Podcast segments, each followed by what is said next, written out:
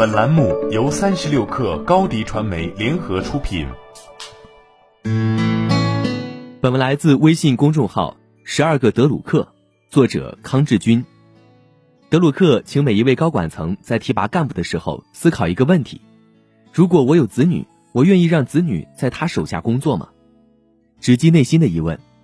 马化腾先生特别强调正直的价值观。二零一九年，腾讯文化三点零版发布，马化腾在面向全员的邮件中强调，公司坚持传承正直的价值观，就是鼓励员工继续坚守底线，以德为先，坦诚公正不为上。这是总办极度重视、员工高度认同的价值观。在基业长青中，柯林斯推崇那些更注重自我改进，而不是把对手当做最终目标的公司。对我们也是如此，在这个黑天鹅满天飞的时代，我们更需要目光向内。从这本年刊里，我们可以看到公司不同团队的努力方向都聚焦在打造科技与文化的基础实力上，在不同领域践行公司正直、进取、协作、创造的价值观。企业就像一个火车头，在路上需要有人不断贡献，才能推动火车不断前进。在我们的价值观里。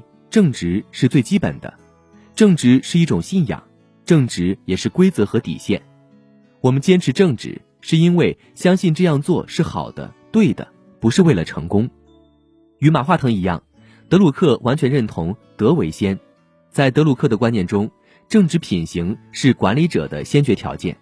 如果硬要做些比较，腾讯的正直更关注组织中管理者的职业化行为。德鲁克的正直更关注管理者对下属的影响，更体现出德鲁克对人的尊重。在德鲁克的心目中，因为下属与管理者朝夕相处，因而不可避免地深受其影响。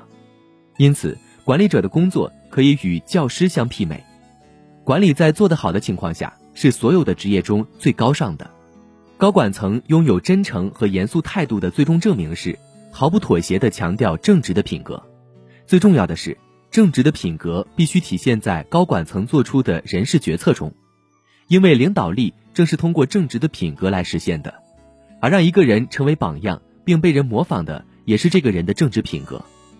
但是正直是学不到的，如果某人不具备正直的品格，他将永远不会拥有它。正直绝不是一件可以造假的事情，一个人的同事，尤其是他的下级。只要几个星期就可以知道这个人是否正直。虽然正直很难定义，但要发现一个人缺乏担任管理岗位所需要的正直的品格并不难。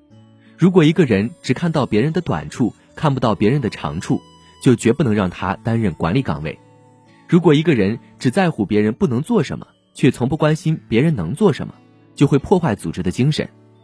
当然，管理者应该清楚地了解下级的不足。但他应该把这些不足看成是对下属能做什么的一种约束，是促使下属做得更好的一种挑战。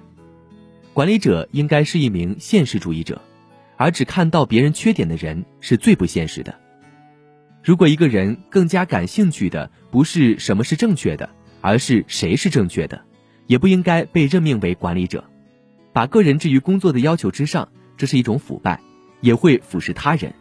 如果上司更关心谁是正确的，通常会鼓励下级但求无过，甚至是怂恿下属玩弄权术。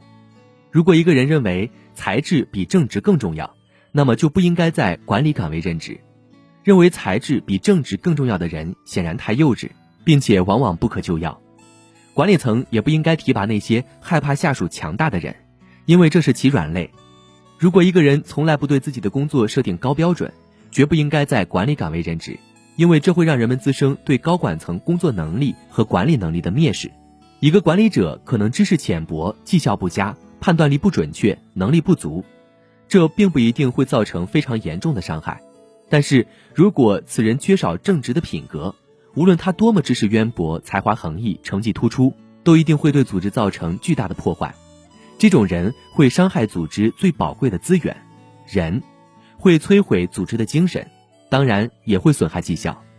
好了，本期节目就是这样，下期节目我们不见不散。欢迎添加克小七微信，qi 三六 kr，加入三十六氪粉丝群。高迪传媒为广大企业提供新媒体短视频代运营服务，商务合作请关注微信公众号“高迪传媒”。